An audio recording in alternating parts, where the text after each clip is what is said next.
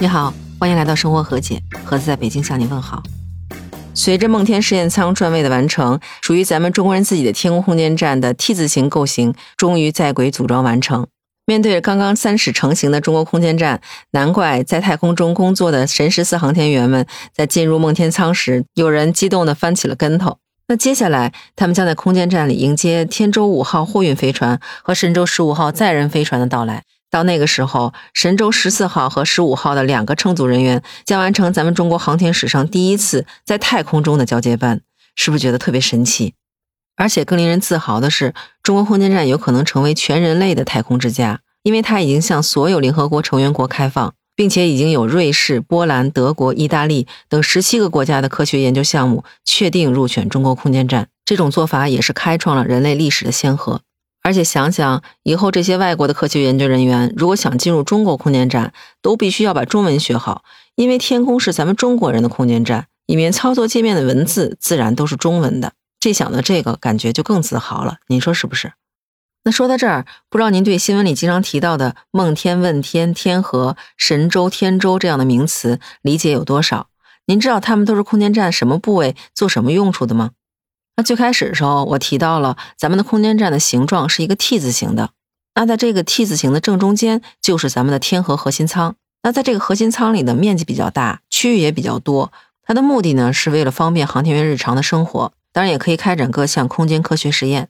而问天和梦天实验舱实际上都是和天河核心舱垂直交接的。那问天实验舱呢，实际上是一个全能的太空实验室。航天员可以在这里进行空间生命科学的研究，换句话说，就是他们可以在这里种种植物啦，养养小动物啦。而在梦天实验舱呢，主要进行的是微重力科学的研究，比如说流体物理啦、材料科学之类的。而神舟和天舟指的则是飞船，它们和天河核心舱交接的位置是这个 T 字中间这一竖的两端。神舟号是载人飞船，而天舟号则是货运飞船，所以天舟货运飞船也被人亲切地称为天舟快递。它实际上就是往返于空间站和地球之间来运输货物用的。这回想起来，从一九九二年九月份咱们国家决定实施载人航天工程，到今年已经整整三十年了。在这三十年当中，咱们国家的航天人通过三步走，终于完成了咱们国家空间站的建设。那今天您不妨跟我一起回顾一下咱们的航天梦是怎么一步步实现的。这第一步就是发射载人飞船，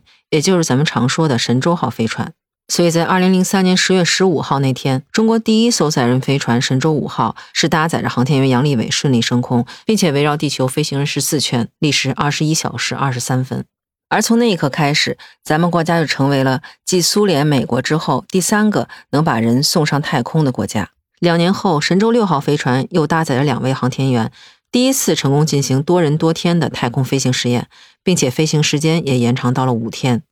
在战略发展的第二步中，咱们的航天人是突破了载人飞船和空间飞行器之间的交会对接技术，并且利用载人飞船技术改装发射了一个空间实验室，这就是咱们熟悉的天宫一号和天宫二号。而在这个过程中，有很多难忘的瞬间，比如说在二零零八年的九月二十七号，在两位搭档的协助下，翟志刚是在太空迈出了第一步，也完成中国人第一次的太空行走。而在业界被公认为航天技术的难题——会接对接技术，也分别在二零一一年十一月、二零一二年六月十八日和二零一二年六月二十四日，分别以无人状况下的自动对接、载人状况下的自动对接和载人状况下的手动对接三种不同的方式完成。这也就意味着咱们国家真正完整的掌握了太空交会对接技术。您如果不理解刚才这句话的意思，那我换句话您就明白了。就比方说，火箭把实验舱这些零部件都运到太空中去了，但是咱们没有人，怎么把它们插接到一起呢？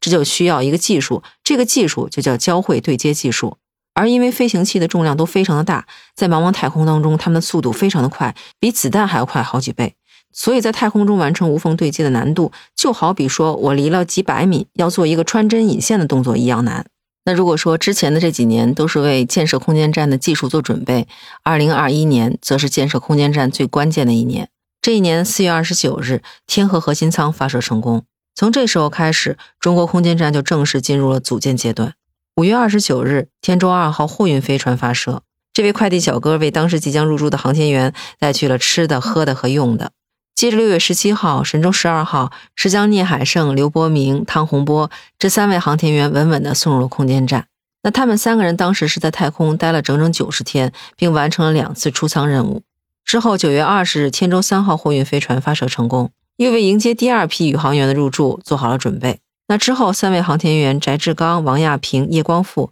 是乘坐神舟十三号飞船，在十月十六号的时候入驻天宫。那这一次，王亚平也是成为了咱们国家第一个执行出舱任务的女航天员。那这一次，他们在太空中一共工作生活了一百八十三天，而且还顺便在天宫中过了个年。那接着时间就到了今年的五月十日。天舟快递是再一次出发，通过天舟四号货运飞船完成了他这一次的快递任务。那之后的六月五日，神舟十四号飞船又把三位航天员陈冬、刘洋、蔡旭哲送入了空间站。之后，七月二十五日，问天实验舱与天河核心舱完成交会对接，而这也就意味着世界上最大的单体航天器正式开始服役。而就在这几天，梦天实验舱又交会对接成功，这样属于咱们自己的天宫空间站 T 字基本构型就完成了。说到这儿，我真的感觉无比的自豪。这回想起网上曾经有过这么一个讨论，说中国人什么时候才能进入国际空间站？曾经有网友非常霸气的回复：中国人要上就上自己的国际空间站，上别人的不好玩。